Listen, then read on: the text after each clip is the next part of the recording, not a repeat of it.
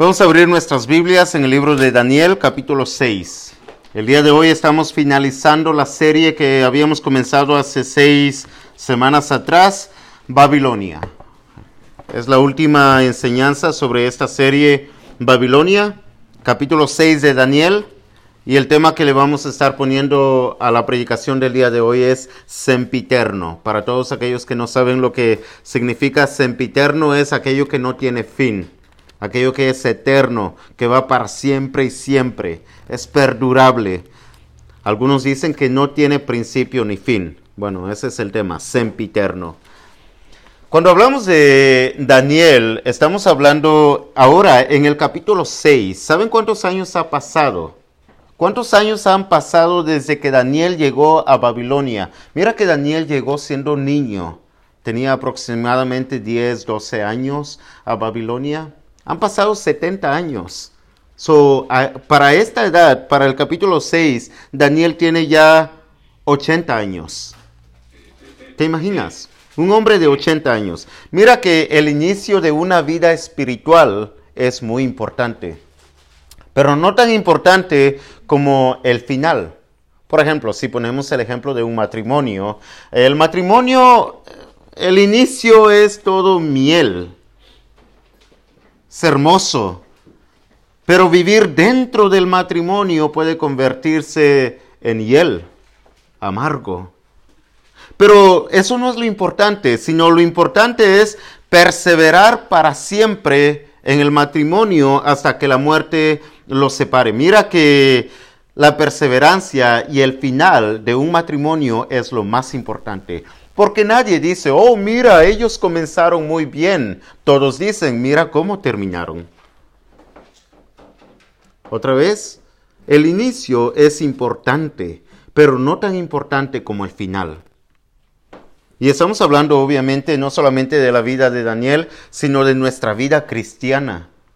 De cómo iniciamos, pero cómo permanecemos y cómo terminamos. O cómo vamos a terminar, es la pregunta. ¿O acaso permaneceremos aún más allá? ¿Seremos duraderos? permaneceremos más allá de Babilonia, porque saben que Daniel permaneció más allá de Babilonia. Para esas alturas ya Babilonia ha sido destruida ya había sido conquistada.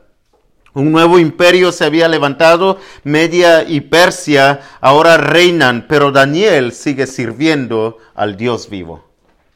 Y es lo que queremos hacer nosotros. A pesar de que esta Babilonia, la nuestra, ah, se termine, a pesar, de que, a pesar de que sea quemada y todo, nosotros pasemos al otro reino, al reino de los cielos, pero en el cielo mismo con el Señor, con Dios. Otra cosa más que es importante. Nunca pienses que porque ya estás viejo, porque Daniel ya tiene sus ochenta y tantos años. Nunca pienses que porque ya estás viejo se acabaron las pruebas y las tentaciones. De ninguna manera. Porque ¿sabes cuándo fueron los días o la prueba o la tentación más difícil para Daniel? En sus últimos días, después de los 80 años. Vamos a leer capítulo 6 de Daniel, versículos 1 al 5 primero, después hablamos un poco sobre estos cinco versículos y seguiremos leyendo después. Nota lo que dice ahí. Pareció bien a Darío constituir sobre el reino 120 sátrapas que gobernasen en todo el reino, y sobre ellos tres gobernadores, de los cuales Daniel era uno de los gobernadores. ¿Cuántos sátrapas? 120. Pero sobre ellos estarían tres más grandes que los 120. Tres. Y uno de ellos, dice ahí, era Daniel a quienes estos sátrapas diesen cuenta para que el reino fuese perjudicado. Pero Daniel mismo era superior a estos sátrapas y a estos tres o a estos dos gobernadores. Si ves que Daniel es superior que todos ellos. Daniel es superior que toda Babilonia, que toda Media, que toda Persia. ¿Por qué? Ahí está. Porque había en Daniel un espíritu superior. Porque el espíritu de Dios estaba con él. Porque Dios le había dado la inteligencia, Dios le había dado todo lo necesario para ser un buen siervo y fiel. Y el rey pensó en ponerlo sobre todo el reino.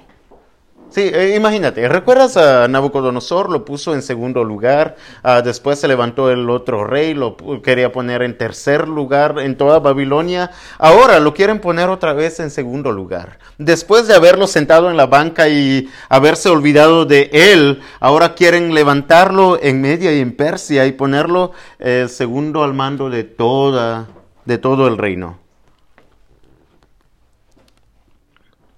Nota lo que dice el versículo 4. Entonces los gobernadores y sátrapas buscaban ocasión para acusar a Daniel en lo relacionado al reino. ¿Sabes por qué? Por celos. Los celos siempre existen en la gente. ¿Sabes que eh, quizá para cualquier cristiano, y digo cualquier, ¿ok? Cualquiera es un cualquier cristiano. Para cualquier cristiano sería fácil encontrar cualquier error de su vida, cualquier, cualquier falta, porque ellos estaban buscando ocasión para acusar a Daniel. En cualquier cristiano lo podrían hallar así. Pero mira en Daniel, mas no podían hallar ocasión alguna o falta porque Daniel era fiel y ningún vicio ni falta fue hallado en él. Un hombre intachable, un hombre honesto, un hombre que hacía muy bien su trabajo, cualquier trabajo que le dieran. Si era superior a toda Babilonia, a toda Media y a toda Persia, él hacía excelentemente bien su trabajo. Un obrero que no tiene nada de qué avergonzarse. Ese es Daniel. Un hombre al cual le buscaron, trajeron una lupa y buscaron cosa alguna para poder acusarle y no pudieron hallar absolutamente nada de eso. Pero aquí viene la prueba. Entonces, versículo 5, Dijeron aquellos hombres, no hallaremos contra este Daniel ocasión alguna para acusarle, si no la hallamos contra él en relación con la ley de su Dios. Inteligentes los hombres, por supuesto, muy inteligentes. Pero lo que están haciendo es, en realidad, probando la integridad de Daniel. Y Daniel sale libre de ninguna culpa. Ellos mismos lo dicen. El rey mismo puede decir eso mismo. Es que Daniel es auténtico, que no solamente informa, sino ah, transforma o puede transformar la vida de cualquiera. Lamentablemente muchos de los cristianos viven como que si fuesen agentes secretos de Dios que la gente no se da cuenta de que ellos creen en un Dios vivo? Pero lo malo y lo peor es cuando los cristianos no se pueden distinguir con los babilonios. Eso es lo peor.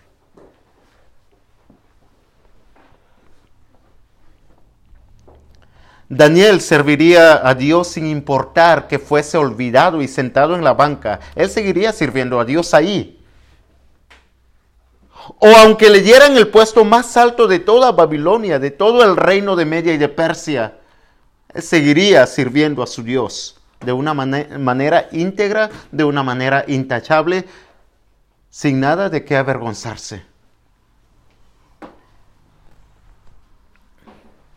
¿Por qué no pudieron encontrar nada en Daniel? ¿Ningún mal? Porque era un hombre de Dios, fiel. Por eso. Mira que ah, dice el Señor Jesús que todos nosotros somos luz del mundo. Todos somos portavoces de Dios. Todos podemos predicar el Evangelio. Todos deberíamos ser como Daniel. Todos. Todos deberíamos estar viviendo una vida auténtica como cristianos, como Dios manda. ¿Sabes por qué trataron de buscar a Daniel y acusarle? Yo sé, es por celos. Pero mira, los sátrapas y los gobernadores podían ser tan corruptos, tan corruptos, que si Daniel llega al mando de todos, se les cae la máscara. O sea, iban a estar, se iban a ver muy mal. Y por eso querían sacar a Daniel del fuego.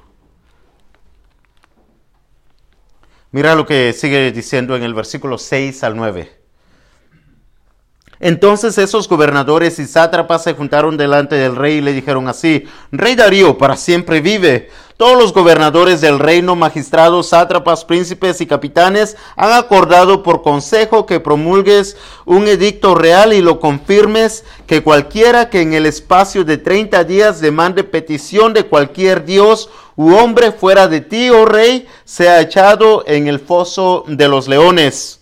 Ahora, oh rey, confirma el edicto y fírmalo para que no pueda ser revocado conforme a la ley de Media y de Persia, la cual no puede ser abrogada. Firmó pues el rey Darío el edicto y la prohibición. ¿Sabes que aún en nuestros días, nuestra Babilonia, en cualquier nación que vivamos, es nuestra Babilonia, ¿ok?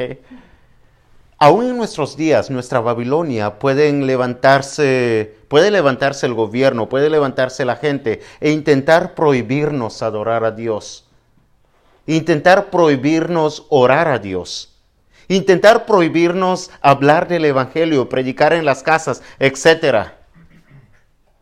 Nuestra Babilonia no es diferente que esa Babilonia, que esa media, que esa Persia, que esos hombres.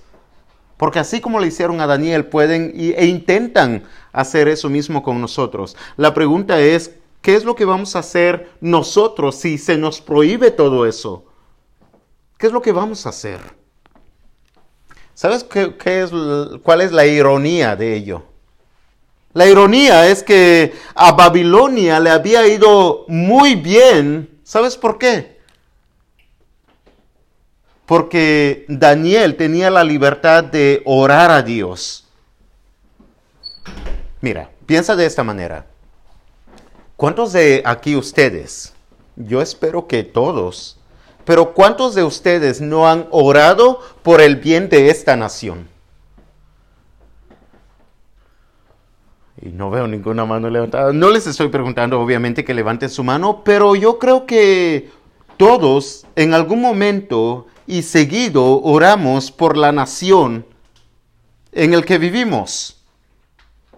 Incluso por Trump, por supuesto. Por los gobernadores, por los presidentes, por ah, la gente que tiene las posiciones altas. Orar por ellos. ¿Sabes que Dios así lo había mandado antes de que Jerusalén, antes de que Judá fuese transportado a Babilonia? Mira lo que dice ah,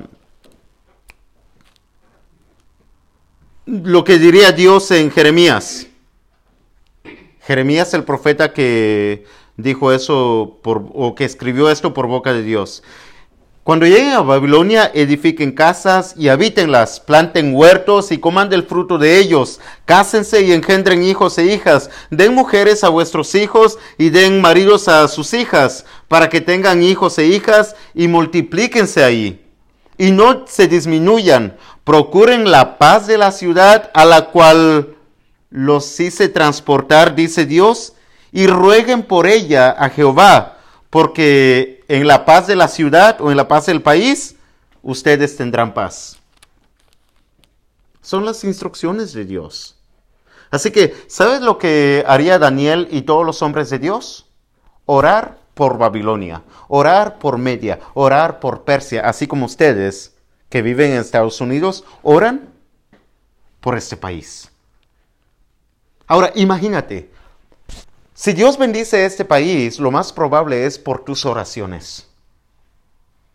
Piensa ahora, ¿qué pasaría con esta nación si te prohíben que ores a Dios? ¿Sería bendecida este país? ¿Sería bendecido? No, porque ninguno está orando. Ninguno está pidiendo a Dios. Por eso, ¿sabes lo otro que encuentro irónico? Es que la mayoría de la gente pide, ah, pide, o pelea por su libertad, por sus derechos y por todas estas cosas. Pero quieren quitar a Dios de en medio. Cuando en realidad su libertad y todos los derechos por el que pelean fueron primeramente puestos por valores cristianos. ¿Y ahora pelean? Y es exactamente lo que están haciendo con Daniel.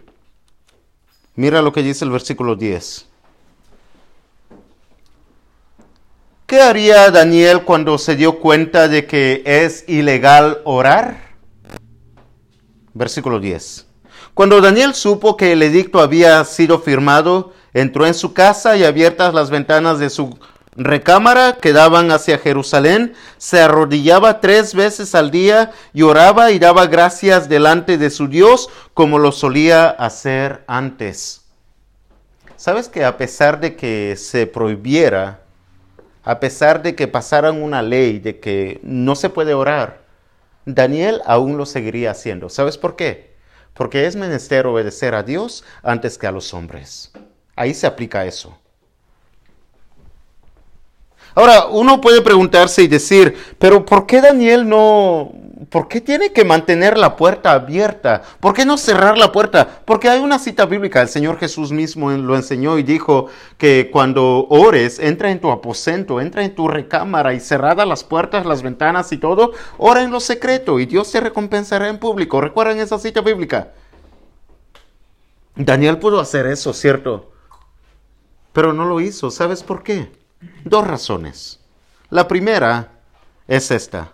Dice ahí, él solía hacer esto siempre. Y una ley no le iba a quitar su forma de adorar a Dios. Además, si Dios lo veía, no importara quién lo podía ver, porque él no tenía nada de qué avergonzarse. Estaba adorando a un Dios vivo. Y siempre lo hacía así. Y ahora que ha pasado esta ley, no va a cambiar. Ese es número uno. Pero número dos, ¿por qué él no cerraba las, las ventanas? Por esta razón.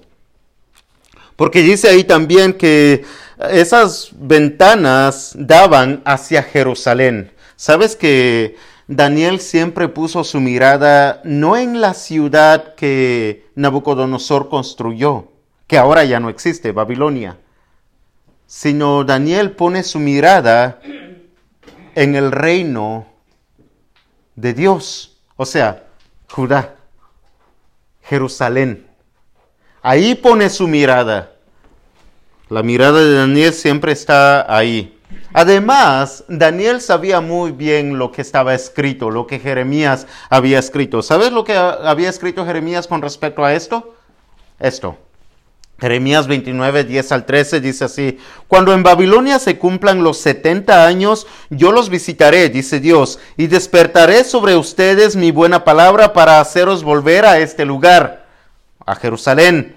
Porque yo sé los pensamientos que tengo acerca de ustedes, dice Jehová, pensamientos de paz y no de mal, para daros el fin que esperáis. Entonces me invocaréis y vendréis y oraréis a mí y yo os oiré. Y esto es precisamente lo que está haciendo Daniel, orando a Dios.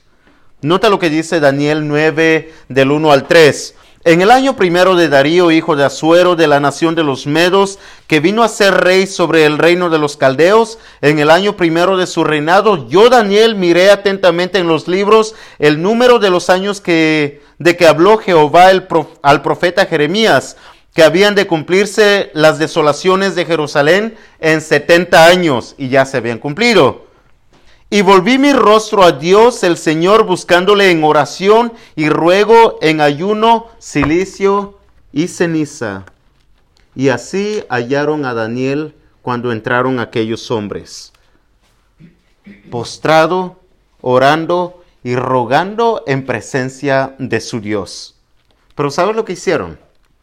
A ellos no les importa eso. Toman a Daniel, lo traen ante el rey y Daniel siempre se mantiene calmado, tranquilo, manso. ¿Les recuerda a alguien? Yo sí. No se enoja, no se defiende, siempre obediente, Daniel. Con razón. Mira que Daniel es uno de mis personajes favoritos y el de Dios también. Porque si hubiera una mortandad, Dios salvaría a tres personas. Y una de ellos es Daniel. Su favorito. Yo sé, yo sé, hablábamos de favoritismo y todo eso. Daniel siempre serviría a su Dios sin importar lo que a él le pudiera pasar. Nunca retrocedería ni de adorar ni de orar a Dios. Mira lo que dice el versículo 16 al 18. Entonces el rey mandó y trajeron a Daniel y le echaron en el foso de los leones. Y el rey dijo a Daniel, el Dios tuyo a quien tú continuamente sirves, él te libre. Sí, aún el rey Darío sabía que Daniel era un buen servidor de Dios. Y por eso le dice estas palabras, el Dios tuyo a quien tú continuamente sirves, él sea quien te libre. Porque aunque Darío intentó librarle, no pudo porque ya estaba firmado el edicto, ya estaba sellado con el anillo que no puede ser abrogado. E intentó, sí intentó, pero no podía. Y por eso lo pone en las manos de Dios. Dice, que Dios te salve. Y fue traída una piedra y puesta sobre la puerta del foso, la cual selló el rey con su anillo y con el anillo de sus príncipes para que el acuerdo acerca de Daniel no se alterase.